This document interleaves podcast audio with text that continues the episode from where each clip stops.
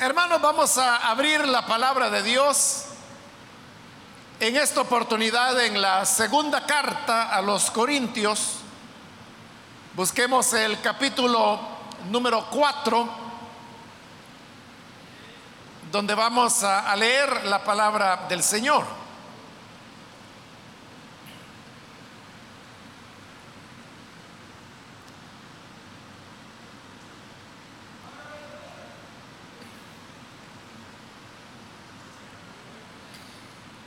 Bien, dice la palabra de Dios en segunda de Corintios capítulo 4 versículo 1 en adelante. Por esto, ya que por la misericordia de Dios tenemos este ministerio, no nos desanimamos. Más bien, hemos renunciado a todo lo vergonzoso que se hace a escondidas. No actuamos con engaño, ni torcemos la palabra de Dios.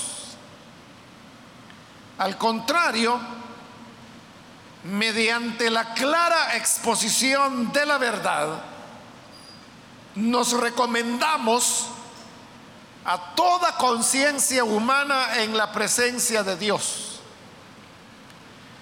Pero si nuestro evangelio está encubierto, lo está para los que se pierden.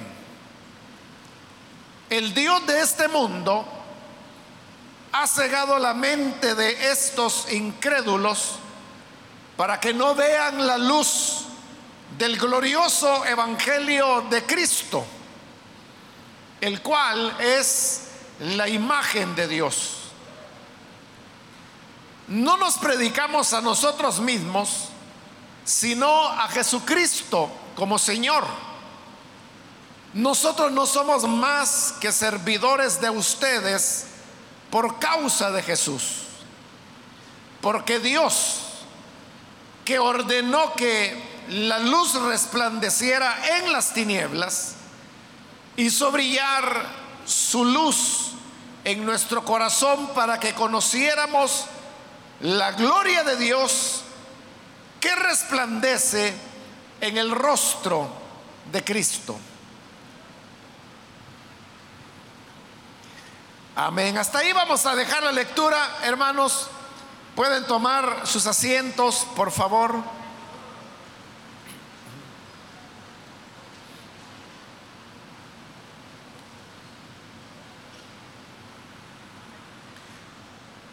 Hermanos, la semana anterior finalizamos el capítulo 3, donde Pablo hablaba sobre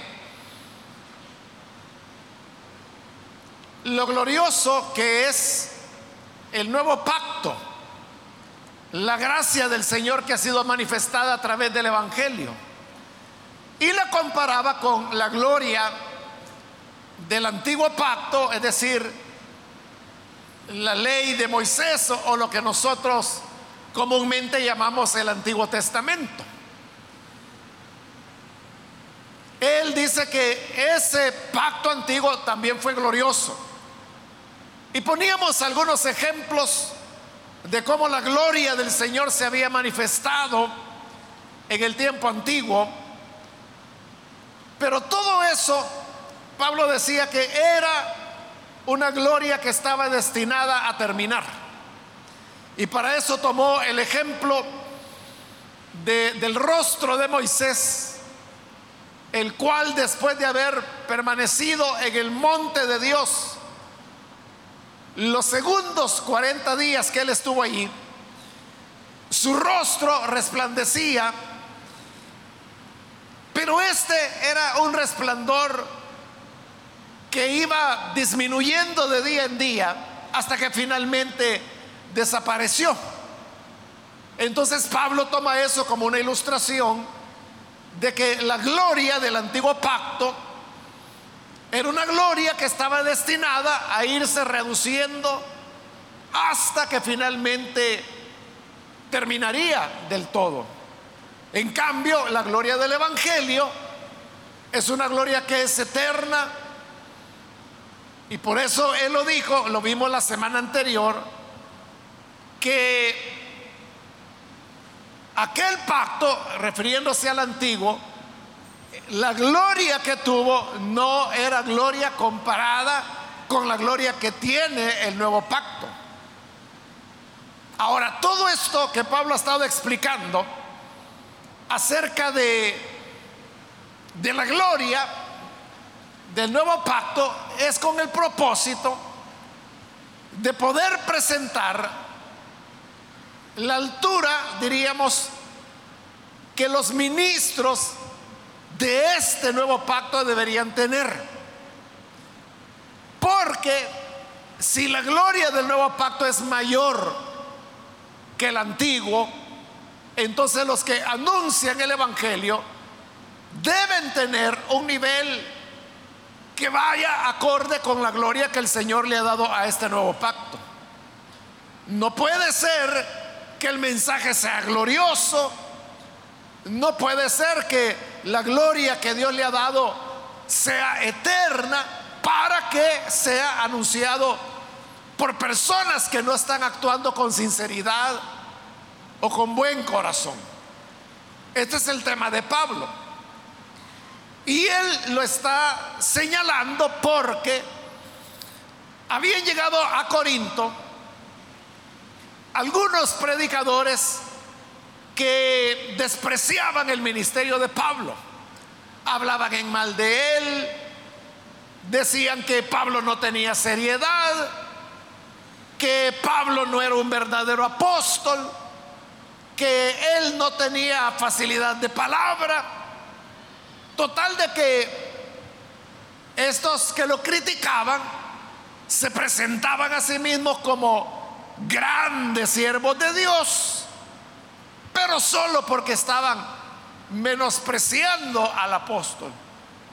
Pero Pablo sabía que todo lo que ellos hacían no era sincero. De hecho, en este capítulo 3 que ya cubrimos, Pablo mencionaba de cómo lo que ellos lo hacían, hacían, ellos lo hacían por dinero, por tener algún tipo de ganancia. Por eso es que él se ha puesto a hablar de la gloria que tiene el, nuevo pacto, el Evangelio de gracia. Porque si el Evangelio tiene esta gloria, entonces, ¿cómo va a ser posible que quienes lo anuncian sean personas que lo hacen porque quieren dinero?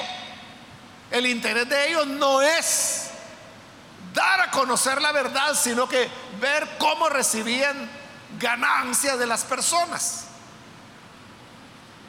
Entonces, de eso es de lo que está hablando. Y en este capítulo 4, en el versículo 1 que hemos leído, note que comienza con la expresión por esto.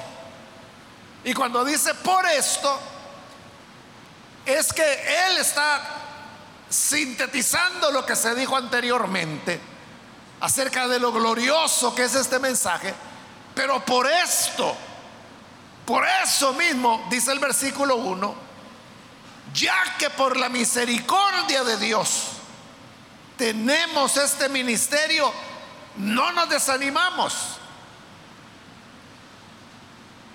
Pablo está reconociendo que él ha recibido el ministerio de anunciar este nuevo pacto que es glorioso y cuya gloria no termina.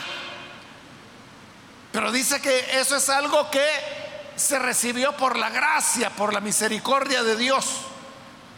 Por eso dice, por la misericordia de Dios, tenemos este ministerio. Y ya que lo hemos recibido por la misericordia de Dios, entonces no nos desanimamos. ¿Por qué habría de desanimarse un ministro del Evangelio? Bueno, por lo que le estaba ocurriendo a Pablo, que habían llegado estos otros predicadores que lo ponían en mal a él, que lo menospreciaban, que lo rebajaban, que decían que él no era apóstol, que no tenía un verdadero llamado. De todos estos elementos, cuando se repiten una y otra vez, puede hacer que cualquier persona se desanime. Pero Pablo decía, no nos vamos a desanimar. Porque este ministerio lo hemos recibido por la misericordia del Señor. Y si ya lo tenemos, lo que vamos a hacer es continuar desempeñándolo. Continuaremos trabajando y anunciando este evangelio. En el versículo 2 dice, en lugar de, de desanimarnos, más bien hemos renunciado a todo lo vergonzoso que se hace a escondidas como este es un evangelio y un nuevo pacto de gloria, mucho más glorioso que el de la ley, entonces debe ser manejado de la manera más transparente, más sincera, de la manera más honesta que sea posible. Y por eso en esa honestidad es que Pablo está diciendo que hemos renunciado a todo lo vergonzoso que se hace a escondidas. Precisamente porque era vergonzoso las cosas que se hacían, es que estas personas lo hacían a escondidas. Pero Pablo dice, nosotros hemos renunciado a todo eso, a todo lo vergonzoso. Aquí, hermanos, este, estas palabras de Pablo de renunciar a todo lo vergonzoso que se hace a escondidas, podemos interpretarlo de dos maneras. Una sería una interpretación secundaria, porque realmente no es ese el tema que Pablo está tocando, pero como le digo, pudiera hacerse una aplicación secundaria para englobar dentro de todo eso que él llama vergonzoso que se hace a escondidas, todas aquellas conductas que son incoherentes con el mensaje del Evangelio. Porque el Evangelio dice, por ejemplo, que debemos desechar la mentira y hablar la verdad. Pero si alguien que anuncia este Evangelio se sabe que es un mentiroso, entonces está haciendo algo vergonzoso. O si la escritura dice que debemos perdonar cada uno las ofensas a su hermano, pero si el que está enseñando, predicando ese evangelio, es incapaz de perdonar al que le ha ofendido, esa incoherencia es vergonzosa y tratan de mantenerlo a escondidas para que la gente no lo sepa. Pero repito, esa es una interpretación secundaria, porque realmente no es de eso de lo que Pablo está hablando. De lo que él está hablando es de lo que él mismo va a mencionar. Porque note lo que dice el versículo 2 hemos renunciado a todo lo vergonzoso que se hace a escondidas. Y pone ejemplos. No actuamos con engaño, ni torcemos la palabra de Dios. Entonces cuando Pablo está hablando de cosas vergonzosas que se hacen escondidas, no se está refiriendo tanto a la incongruencia que acabo de estar mencionando y dando algunos ejemplos. Él se está refiriendo a la manipulación que se hace del mismo mensaje del Evangelio. Por eso es que él está hablando de actuar con engaño, de torcer la palabra de Dios. Esto de torcer la palabra de Dios significa que la Biblia tiene muchas afirmaciones, pero una persona que quiere engañar puede tomar ciertos pasajes de la escritura y torcerlos. Torcerlos significaría que le está cambiando el sentido o está orientando la interpretación de ese pasaje de una manera que no corresponde a lo que de verdad el pasaje está diciendo. Es entonces una manipulación de las escrituras, lo cual, dice Pablo, tiene la finalidad de engañar. ¿Por qué alguien va a torcer las escrituras? ¿Por qué alguien cambiaría el sentido que la palabra de Dios tiene si no es porque lo que quiere es engañar? A eso es a lo que Pablo se está refiriendo cuando dice que es lo vergonzoso que se hace a escondidas y a lo cual ellos habían renunciado. Por supuesto que al mencionarlo es una indirecta que él está expresando, pero con relación a esos predicadores que habían llegado, que eso era lo que hacían, que engañaban a los hermanos y lo hacían torciendo la palabra de Dios. Eso era vergonzoso, dice Pablo. O sea, no debe hacerse así, porque este es un ministerio de gloria. Por eso es que a continuación Pablo lo va a relacionar mucho con el tema de la luz. Y usted sabe que la característica de la luz es que es transparente ilumina las cosas, saca la oscuridad, las tinieblas. Por eso es que más adelante lo leímos que dice que Dios ordenó que las tinieblas desaparecieran por medio de la luz. Entonces, el mensaje del Evangelio es un mensaje glorioso, más glorioso que la ley de Moisés. Dimos varios ejemplos la semana anterior. Pero es un mensaje de luz. Entonces, si es un mensaje de luz, no es posible, hermano, de que ese mensaje se esté torciendo su verdadero sentido torciendo la palabra de Dios con el propósito de engañar. Eso dice Pablo, eso es engañoso, eso es vergonzoso. Y por eso lo hacen escondidas. Hay muchas falsas doctrinas, hay muchas enseñanzas que pretenden basarse en la palabra de Dios, pero realmente lo que están haciendo es torcer lo que la palabra dice. Hace hermanos años porque, bastantes años porque yo ni siquiera era cristiano, pero, perdón, sí lo era, ya, ya me ubiqué en el tiempo. Y entonces en una ocasión, un testigo de Jehová llegó y comenzó a decirme lo que ellos dicen, ¿verdad? Que uno es la gran ramera y que ya viene el Armagedón y que le va a estallar en la cabeza a uno, o sea, lo que dicen siempre.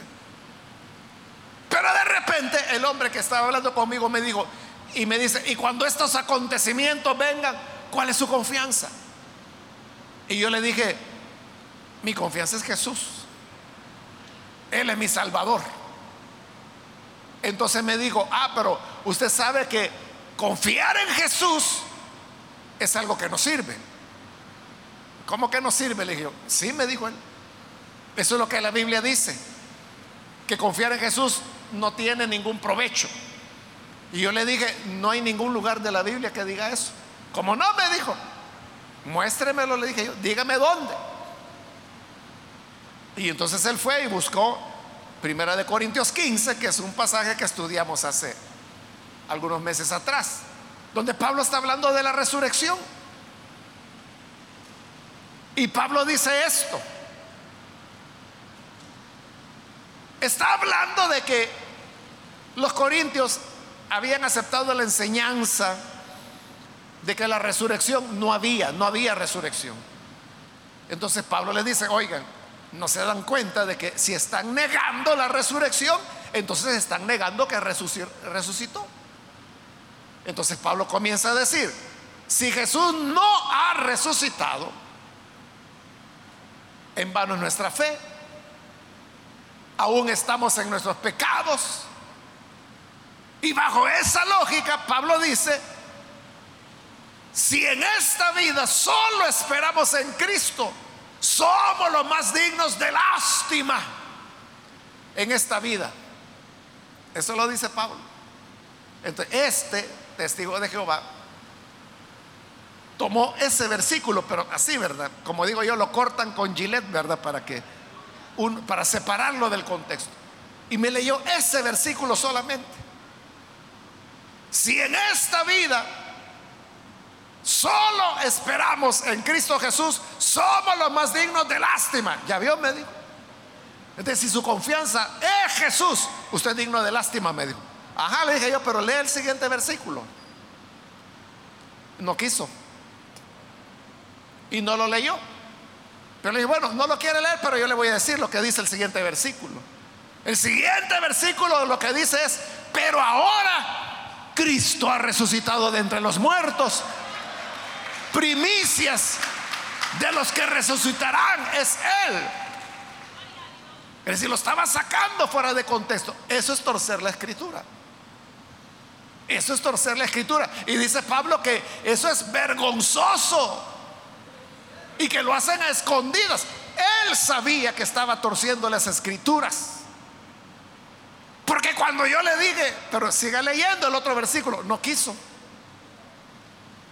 Porque él sabía que intencionalmente, como dice Pablo, lo que quería era engañar. Claro, como ellos van en el supuesto de que la gente no sabe nada de la Biblia. cualquier persona que no sabe nada de la Biblia y le leen ese versículo, mire, aquí dice que si en esta vida solo confiamos en Jesús, somos los más dignos de lástima de, de esta vida. Alguien que no sepa la Biblia, de veras, eso dice, sí, mire, aquí está, aquí lo dice.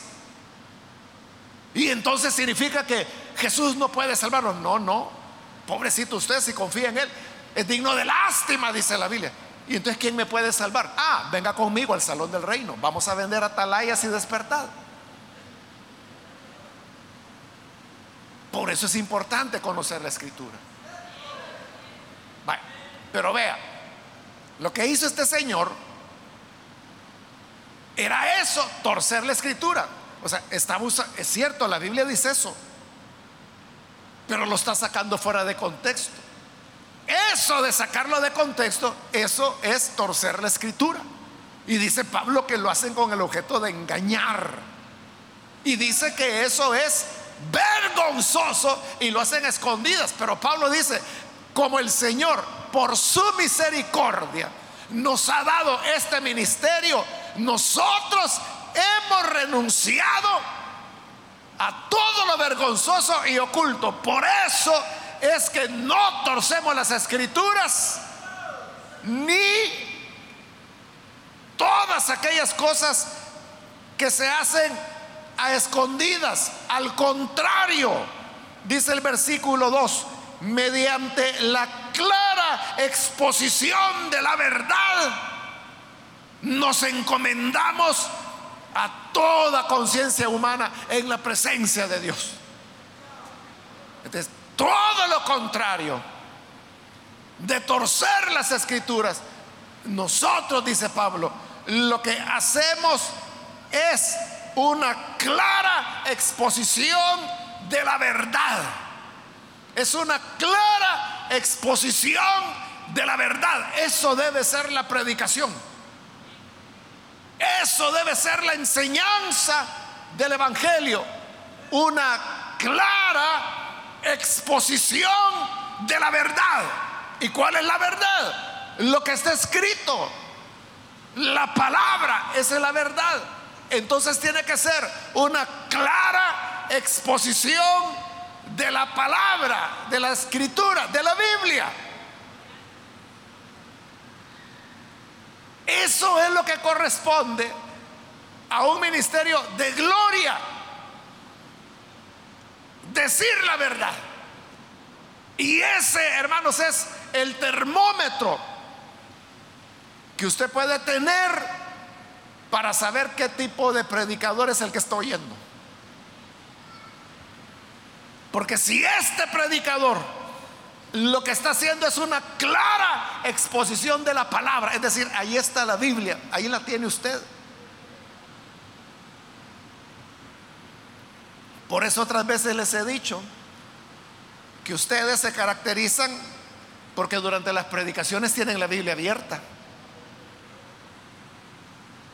Porque usted sabe que vamos versículo por versículo, frase tras frase, palabra tras palabra. usted está viendo continuamente de qué se está hablando.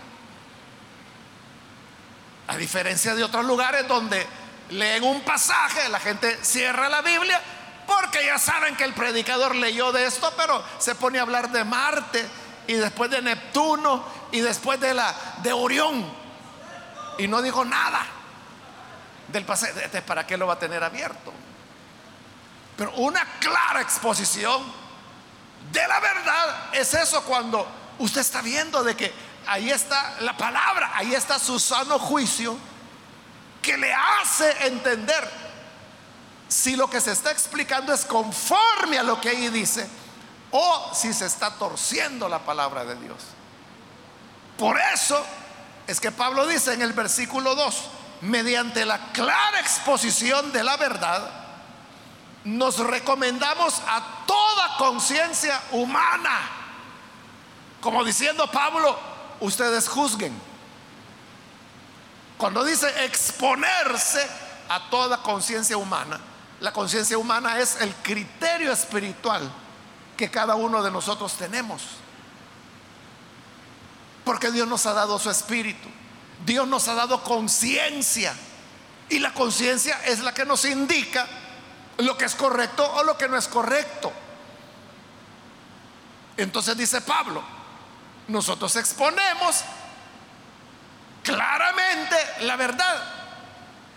¿Y quienes nos recomiendan? Son ustedes. Porque ustedes son los que juzgan si lo que estamos enseñando es lo que está ahí escrito o si por el contrario lo que se está haciendo es torcerlo. Por eso dice, nos recomendamos a toda conciencia humana, todo el que quiera, venga a oír. Todo el que tenga la voluntad, tenga su Biblia abierta.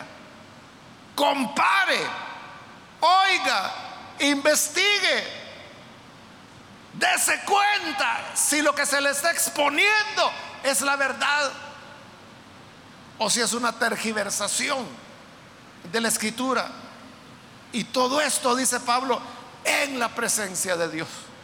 Porque no solo es la responsabilidad de ser honesto con usted, que ya es una responsabilidad. Es una responsabilidad decirle la verdad. Por eso es que en las cartas pastorales la Biblia dice, cuida de ti mismo y de tu enseñanza. Porque lo que enseñamos nos hace responsables delante de Dios. Ahí está. Ahí tiene Biblia. Ahí la puede leer. Incluso usted sabe qué es lo que uno va a predicar. Usted sabe que la semana anterior terminamos el capítulo 3. lógicamente, el día de hoy y vamos a comenzar el capítulo 4. Usted ya lo sabía. Incluso usted puede leerlo antes. Usted si quiere puede estudiarlo antes. Usted si quiere puede consultar sus comentarios, sus diccionarios, de manera que cuando viene acá usted ya, ya sabe de qué uno va a hablar. Y ahí está. Usted tiene más elementos para juzgar si lo que uno está diciendo es un invento o si como Pablo lo dice, estamos haciendo una clara exposición de la verdad. Pero le decía, no solo es eso el respeto que usted merece Y el esfuerzo que hace de venir a la iglesia, porque usted viene porque quiere aprender más de la palabra. No viene por paseo o porque no tiene nada que hacer en la casa.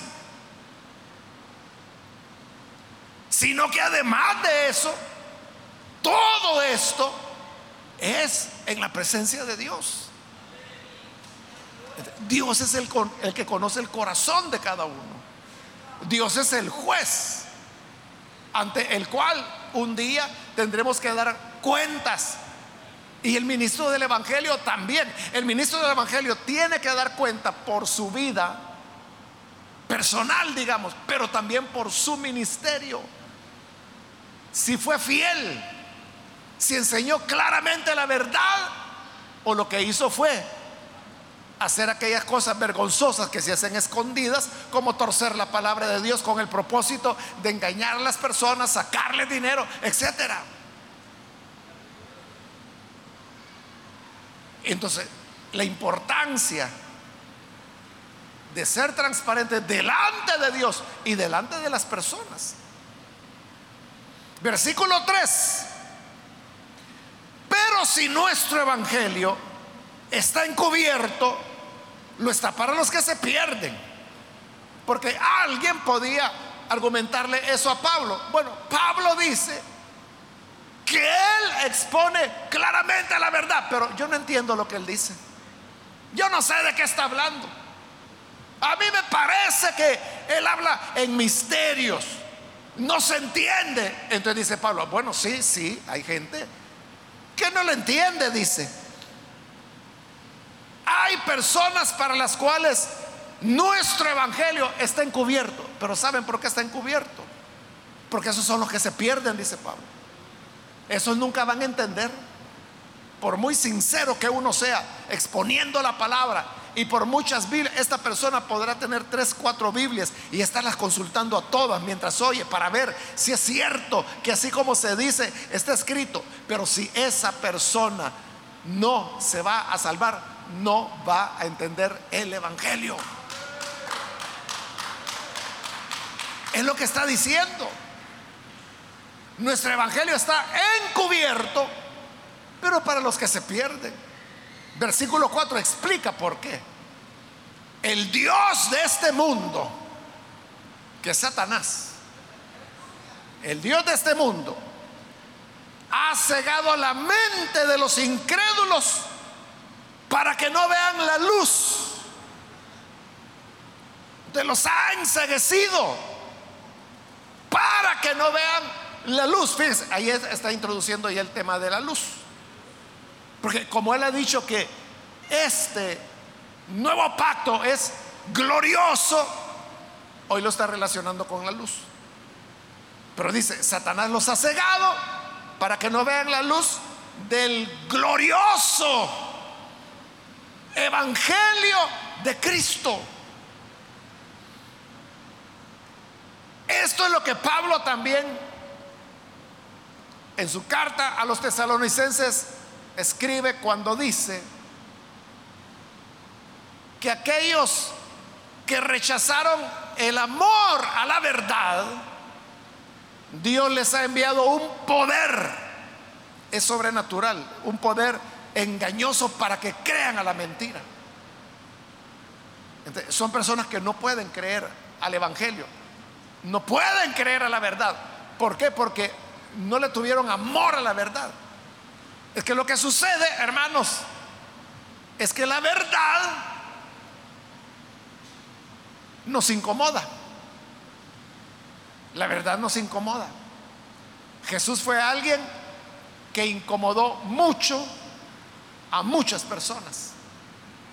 Jesús incomodó a los sacerdotes, Jesús incomodó a los fariseos, Jesús incomodó a los herodianos, Jesús incomodó a los escribas, Jesús incomodó a las autoridades, a los gobernantes, Jesús incomodó, hermano, hasta gente que quería seguirlo. ¿Pero por qué? Porque hablaba la verdad. La verdad incomoda al ser humano. ¿Por qué? Porque lo desnuda le muestra la realidad de lo que es. Y eso Es lo que muchas personas no toleran. Rechazan la verdad. No quieren saber nada de la verdad. La niegan. Entonces es que Pablo dice, como no recibieron el amor de la verdad, entonces Dios les dice, vaya, está bien, no quieren saber la verdad, no la van a saber. Pero entonces les envía, dice, un poder, que es un poder satánico, que aquí dice que es el Dios de este siglo, Satanás, quien nos obliga a creer la mentira. Y eso es lo paradójico, que la mentira sí la creen, la mentira sí la aman, la mentira sí la buscan. Si hay por aquí un parlante y que está diciendo la verdad, la verdad, la verdad, la gente lo que va a hacer es apedrear ese parlante, agarrarlo a tiros. Pero si por aquí hay otro parlante que lo que dice es mentira, mentira, mentira. Hermano, ahí se va a aglomerar la gente, ahí la gente va a aplaudir, ahí la gente va a estar feliz, ahí la gente va a decir, siga, siga, siga. Por eso es que Pablo dice, aquellos que dicen que no entienden nuestro evangelio, tienen razón. No lo entienden porque se van a perder, porque Satanás, el Dios de este siglo, cegó su mente para que no vean la luz del glorioso evangelio de Cristo. No pueden ver la luz, están ciegos. Les pueden poner, hermanos, enfrente el fuerte y poderoso resplandor del evangelio de la verdad de Dios y no lo van a ver. No lo van a ver, aunque esté en sus caras. No lo van a ver porque son los que se van a perder. Y note, este glorioso evangelio de Cristo, Cristo dice, Cristo, el cual es la imagen de Dios. Es decir, Cristo no solo fue un profeta, no solo fue un hombre iluminado, sino que dice, Cristo es la imagen de Dios, el cual es la imagen de Dios. Recuerde que estas cartas son tempranas, hermanos. Entonces la iglesia todavía no había desarrollado plenamente la doctrina de la divinidad de Jesús. No se atrevían a decir en este momento eso, más adelante sí, pero en este momento no se atrevían a decir solo cosas como esta. Cristo es la imagen de Dios. Es diferente, ¿verdad? Decir, Cristo es Dios, esa es una cosa. Pero no es eso lo que está diciendo. Lo que está diciendo es, Cristo es la imagen de Dios. Es decir, al ver a Jesús, uno ahí ve a Dios. Uno ahí ve la imagen de Dios en la compasión de Jesús, en el amor de Jesús, en la misericordia de Dios. Allí uno está viendo la imagen de Dios. Entonces yo le decía que tienen en la cara el poderoso farol del Evangelio, pero es más que un farol, es Cristo, quien es la imagen de Dios y Dios es más glorioso que cualquier farol, que cualquier estrella, que cualquier luminaria, que cualquier sol para tomar una estrella que tenemos cerca. Pero la gloria de Dios es mayor. Pero toda esa gloria que está en Cristo, esa luz no la pueden ver. Porque están ciegos. Porque Satanás los cegó.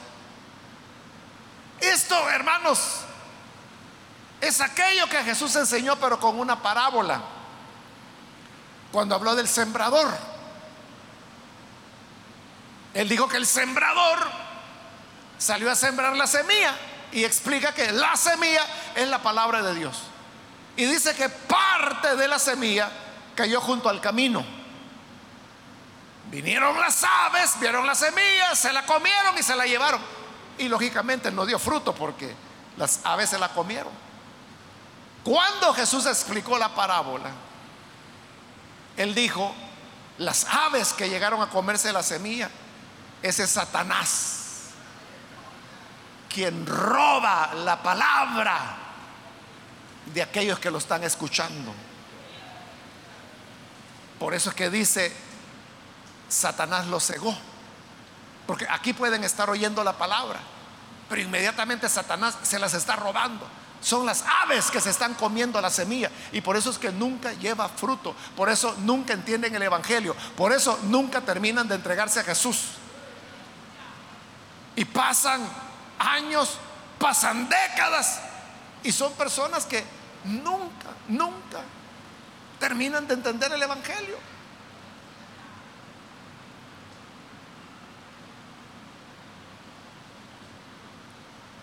Entonces dice Pablo, tienen razón que digan que nuestro evangelio está encubierto, pero está encubierto para los que se pierden.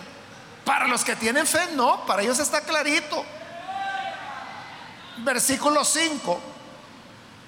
No nos predicamos a nosotros mismos, sino a Jesucristo como Señor.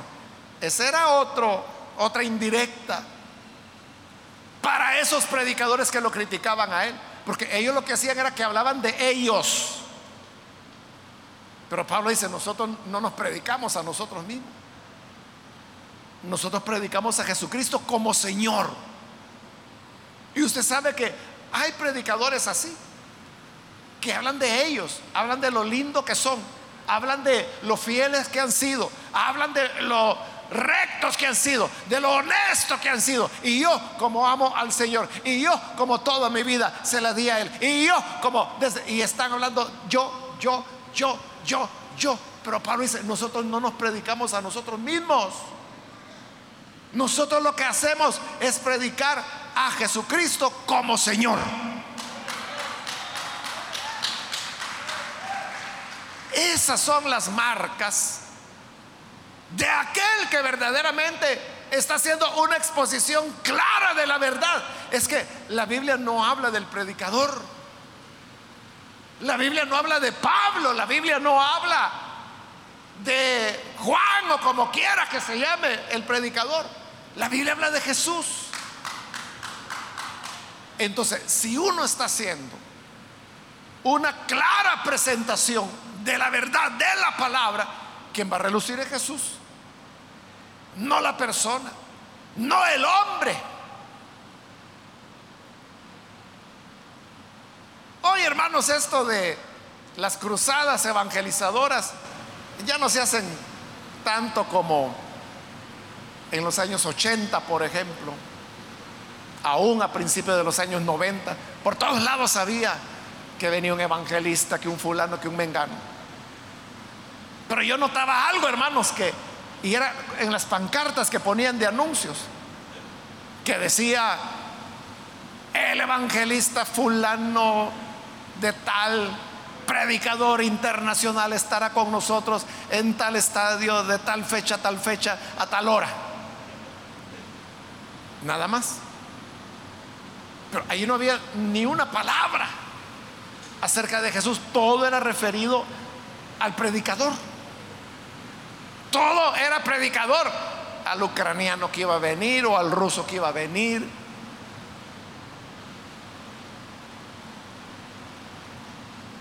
Pero Pablo dice, no nos predicamos a nosotros mismos. A veces Pablo hablaba de él, como lo va a hacer en el capítulo 11 y 12 de esta carta. Pero como él mismo lo dice, miren, yo esto no debería de estarlo haciendo, pero lo hago porque ustedes me han obligado. Porque ya que le andan creyendo a otros mentirosos que solo dicen cosas de ellos, entonces permítanme a mí también decir quién soy yo. Lo único que yo no les voy a mentir, yo les voy a decir la verdad. Y es cuando Pablo comienza a decir que él tuvo una experiencia hacía 12 años atrás y dice, fue una experiencia tan especial que yo no sé si yo estaba en el cuerpo o si fuera del cuerpo. Pero lo que sí sé es que fui arrebatado al paraíso y estando en el paraíso escuché palabras impronunciables para el ser humano. De eso me voy a gloriar, dice, de que puedo decir que el Señor me llevó al tercer cielo, al paraíso, ya estuve ahí. Y de eso es de lo que yo les hablo. ahí Pablo está hablando de él al hablar de él, él mismo dice, esto es una locura, dice, no debería estarlo haciendo, pero ustedes me obligaron. Porque si oyen a los necios, este, oiganme a mí, ya que les gusta andar oyendo. Como hay gente, ¿verdad, hermanos, que anda afanada, que quieren oír testimonios del fulano que fue al cielo, de la mengana que fue al infierno, otros que fueron al cielo y al infierno al mismo tiempo, y ahí andan averiguando, y si esto será cierto o no será cierto, y ya oyó el testimonio de no sé quién, y ya oyó el testimonio de no sé cuándo. Si de lo que necesitamos conocer es de Cristo, quien es el rostro y la imagen de Dios. En Él está la vida, en Él está la salvación. Que hay infierno, ya lo sabemos. No necesitamos testimonios para eso. Que hay vida eterna, ya lo sabemos. No necesitamos que alguien nos venga a contar una historia que normalmente son inventos. Pero lo que sí necesitamos saber es que este Evangelio, su gloria se centra en una persona, quien es Cristo. Y por eso es que dice, no nos predicamos a nosotros mismos. En Primera de Corintios, que la vimos hace ratos, Pablo pregunta, ¿acaso Pablo fue crucificado por ustedes? ¿O Pablo murió por ustedes? O veamos, decía, ¿quién ha sido bautizado en el nombre de Pablo? Entonces, ¿qué era Pablo? Él mismo lo dice allá en Primera de Corintios 4. Servidor, administrador del Evangelio. Es lo mismo que va a decir aquí. En el versículo 5, exactamente ahí donde estamos. Dice, no nos predicamos a nosotros mismos, sino a Jesucristo como Señor nosotros no somos más que servidores de ustedes por causa de Jesús. Pablo no era el que había muerto en la cruz. Pablo no era el que había muerto por los creyentes. Nadie estaba siendo bautizado en el nombre de Pablo. No, porque nosotros, dice, somos servidores de ustedes. ¿Qué son los ministros? Es que eso significa la palabra ministro. Ministro significa servidor. Ministerio significa servicio. Nosotros somos los que hemos hecho de la palabra ministro como que si fuera un título glorioso. Pero un ministro es un servidor. Entonces dice, predicamos a Cristo como Señor y nosotros solo somos servidores de ustedes. Estamos para servirles. Es lo mismo que dijo allá en 1 Corintios 4. Versículo 6. Porque Dios, que ordenó que la luz resplandeciera en las tinieblas. Hermano, ¿por qué razón cuando la luz se enciende, las tinieblas desaparecen? Porque no es al revés que las tinieblas se traigan a la luz. Porque dice que Dios así lo ordenó. O sea, Dios pudo haberlo creado a la inversa, ¿verdad? Pero no, dice el versículo 6, Dios ordenó que la luz resplandeciera en las tinieblas. O sea, porque Dios fue el que hizo las leyes de la física. Y como Él las hizo, pudo haberlas hecho como Él quisiera. Y un cambio pudiera ser que la oscuridad se tragara la luz. Pero dice que lo hizo al contrario. Él ordenó que la luz dispersara las tinieblas. Entonces, como este evangelio, ya lo dijimos, es un evangelio glorioso que hoy Pablo lo está comparando con la luz. Y le decía, la luz es transparente. La luz ilumina todo. Por eso es que Jesús, siempre hablando de la luz, en una oportunidad él dijo, aquel cuyas obras son buenas, ese viene a la luz. Aquí estoy, hermanos. Porque sabe que sus obras son buenas. ¿Y la luz que va a mostrar? Sus obras buenas. Pero aquel que hace lo malo, ese no quiere salir a la luz. Ese todo lo esconde. Ese todo, no, no, no, no vaya a voltear a ver. Cierre los ojos, cierre los ojos. Vuelve, vuelve a ver para otro lado. O sea, pero ¿por qué? Porque sabe, dice, que si sale a la luz, sus obras malas serán descubiertas. Entonces, el Evangelio, como es glorioso, como es luz, los ministros tienen que actuar sobre esa sinceridad. No pueden andar haciendo cosas vergonzosas a escondidas para torcer las palabras de Dios y engañar a las personas. No pueden hacer uso de la mentira, solamente pueden hacer una clara exposición de la verdad. Porque Dios ordenó que la luz resplandeciera en las tinieblas. Dios quiere que su evangelio sea de luz. Entonces los ministros del evangelio deben ser ministros de luz. Y al decir que deben ser ministros de luz, es eso, que llevan una vida transparente. Que pueden ver a los ojos a cualquiera. Que mantienen la frente en alto. Y, no bajan la cabeza avergonzados. Ay, viene ese, ay, qué pena. No tienen nada de qué avergonzarse. Aun cuando digan mil cosas malas, era lo que ocurría con Pablo. Que eso habían llegado esos predicadores a hacerlo leña. Pero como Pablo se mantenía en la luz, y les, hermanos, ustedes saben. Por eso decía, nuestro mensaje lo encomendamos a la conciencia de los hombres. Yo no les estoy diciendo que crean en mí. Yo no les estoy diciendo que soy bueno.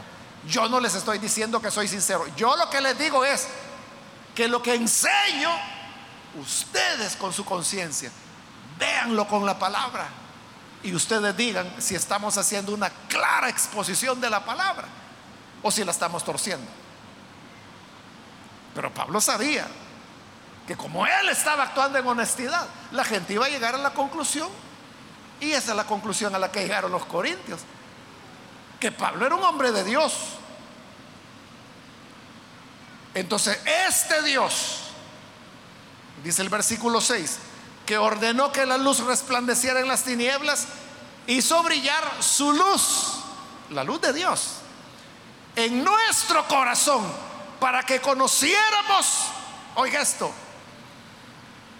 es hermoso esta frase, la gloria de Dios que resplandece en el rostro de Cristo.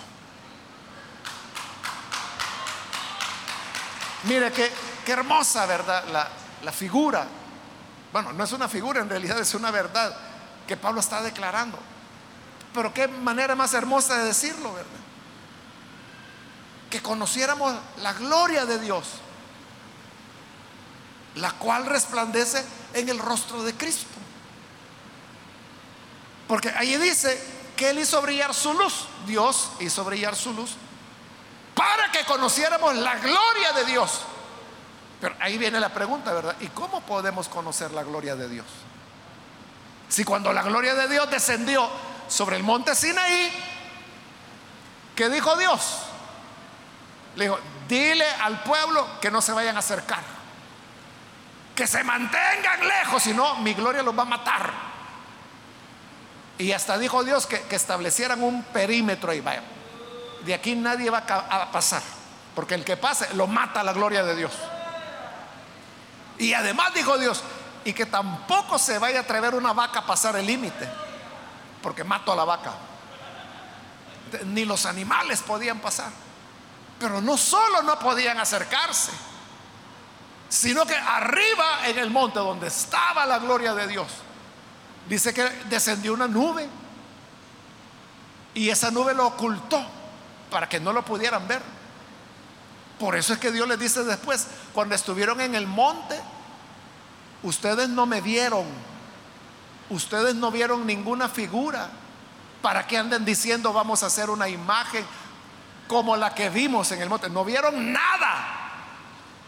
Pero no solo era la oscuridad de la nube, sino que además había ruido de sirena y había rayos y habían truenos que espantaban a la gente. Y es lo que le dijeron a Moisés, Moisés, estamos espantados, estamos temblando. Mejor que ya no nos hable Dios. Entonces la gloria de Dios no se puede ver. Pero aquí dice que Dios nos ha enviado su luz para que conozcamos la gloria de Dios. Entonces, pero ¿cómo es eso? Que vamos a conocer la gloria de Dios si no se puede ver, si ni siquiera uno se puede acercar a la gloria de Dios. Ah, dice Pablo, es que la gloria de Dios resplandece en el rostro de Cristo, en el rostro de Jesús. Y no piense tanto en, su aspecto físico, en su cara, ¿verdad? Sino que lo que Pablo está diciendo es que en Jesús ahí podemos ver la gloria de Dios. Como le dije, en la compasión que Jesús mostró, manifestó la gloria de Dios. Cuando aquella mujer, sorprendida en adulterio, la querían apedrear. Y Jesús luego ya sabe lo que pasó y le preguntó a la mujer, mujer, ¿y los que te acusaban? Ella dijo, pues, pues nadie me acusó, todos se fueron. Entonces le dijo Jesús, yo tampoco te voy a condenar. Vete, tranquila, pero no vuelvas a pecar. En esa compasión, porque el Señor le perdonó la vida, en esa compasión que mostró, Ahí está la gloria de Dios. Cuando Jesús tomó los panes y los peces y comenzó a multiplicarlos, porque la gente estaba hambrienta y el Señor dijo, me preocupa despedirlos y que se vayan a desmayar en el camino. En ese milagro de multiplicar los panes y los peces, ahí está la gloria de Dios. Cuando Jesús dijo, el que tenga sed, venga a mí y beba. El que beba del agua que yo le daré nunca más volverá a tener sed. Ahí estaba la gloria de Dios. Cuando Jesús recibía a los publicanos, cuando recibía a los pecadores, cuando fue a comer en casa de saqueo, cuando fue a comer a la casa de Simón el leproso, cuando recibió a la mujer pecadora que le besaba sus pies. En todo eso estaba la gloria de Dios en el rostro de Cristo, en el rostro del Señor. Entonces, Pablo lo que está diciendo es, Dios no se reservó nada. Él se nos mostró tal como es. A diferencia de Moisés que vimos la semana anterior, que se ponía el velo para que la gente no lo viera. ¿Y qué era lo que cubría Moisés? un resplandor que Pablo dice que se iba apagando, estaba destinado a desaparecer hasta que desapareció. Pero en el nuevo pacto, Dios nos ha mostrado su gloria en el rostro de Cristo. Él no ocultó nada, no se guardó nada. Por tanto, los ministros tampoco pueden tener cartas escondidas debajo de la manga, no, esta me la guardo. Uno, uno no puede entender por qué hay ministros que mienten, por ejemplo, que dicen mentiras. Y ellos saben que es mentira y lo están haciendo premeditadamente para engañar a las personas. O están torciendo la palabra porque quieren engañar. No pueden ser ministros del Evangelio. Porque un Evangelio que tiene tanta sinceridad, como va a tener mentirosos, o hipócritas.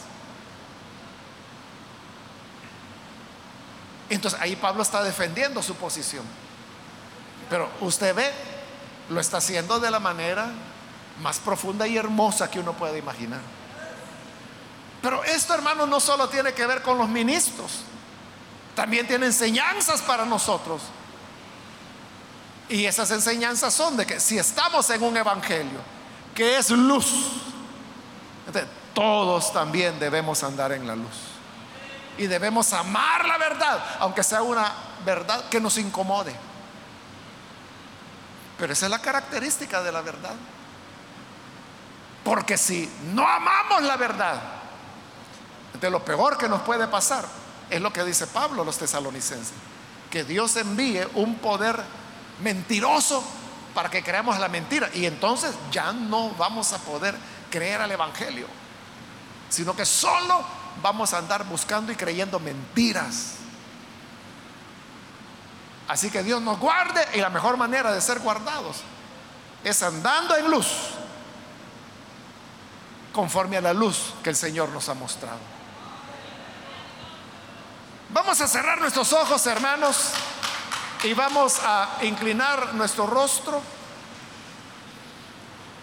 Antes de hacer la oración, yo quiero invitar a aquellas personas que todavía no han recibido al Señor Jesús como su Salvador.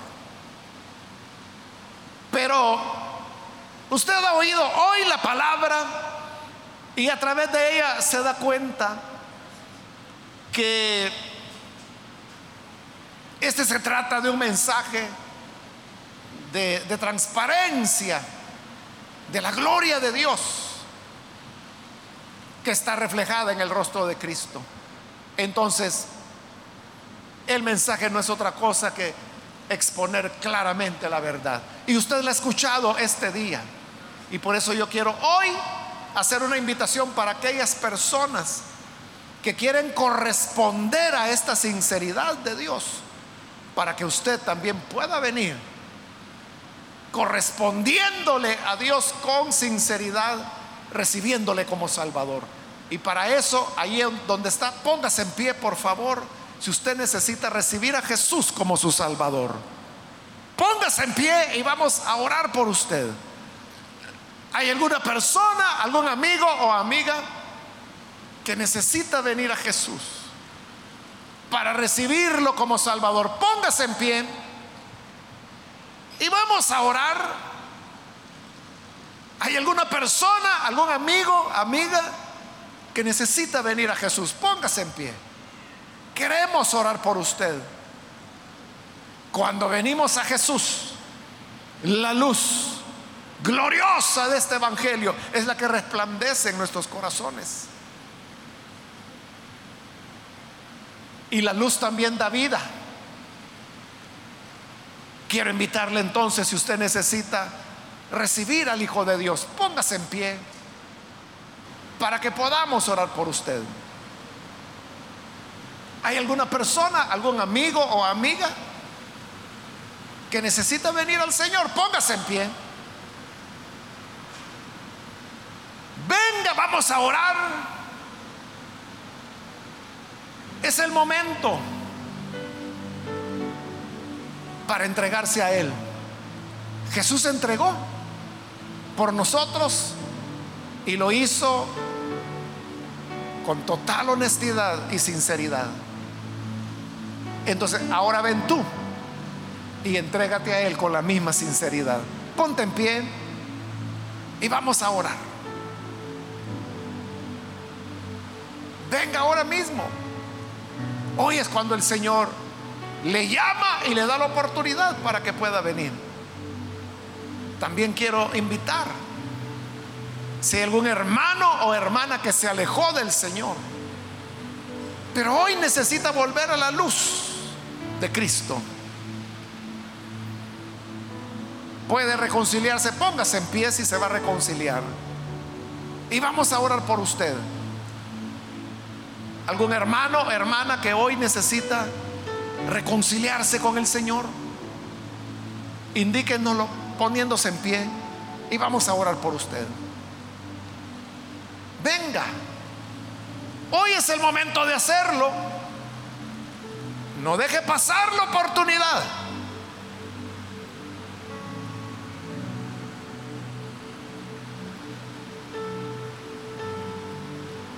Voy a finalizar la invitación. Hago la última llamada. Si hay alguien que necesita venir a Jesús por primera vez o necesita reconciliarse, póngase en pie y esta ya la última llamada que hice y vamos a orar.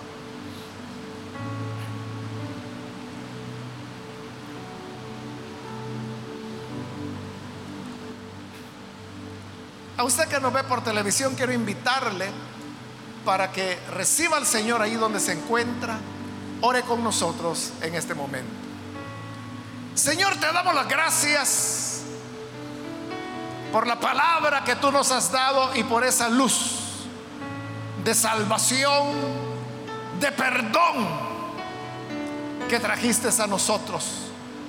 Te rogamos, Padre, por aquellas personas que a través de televisión, de radio o de internet están abriendo su corazón para creer en ti, para recibir el resplandor de tu gloria en el rostro de Cristo. Que puedan nacer de nuevo, que con esa luz reciban la vida que solo tú puedes dar. Y bendice, Señor, ahora a toda tu iglesia y ayúdanos para que en esa sinceridad y honestidad que tú mostraste, nosotros también andemos en una vida sincera, honesta, sin nada oculto, sin ninguna mentira, sino que viviendo plenamente en la luz de tu evangelio, amando la verdad y desechando la mentira. Todo esto, Señor, te lo pedimos por Jesucristo nuestro Salvador. Amén y amén.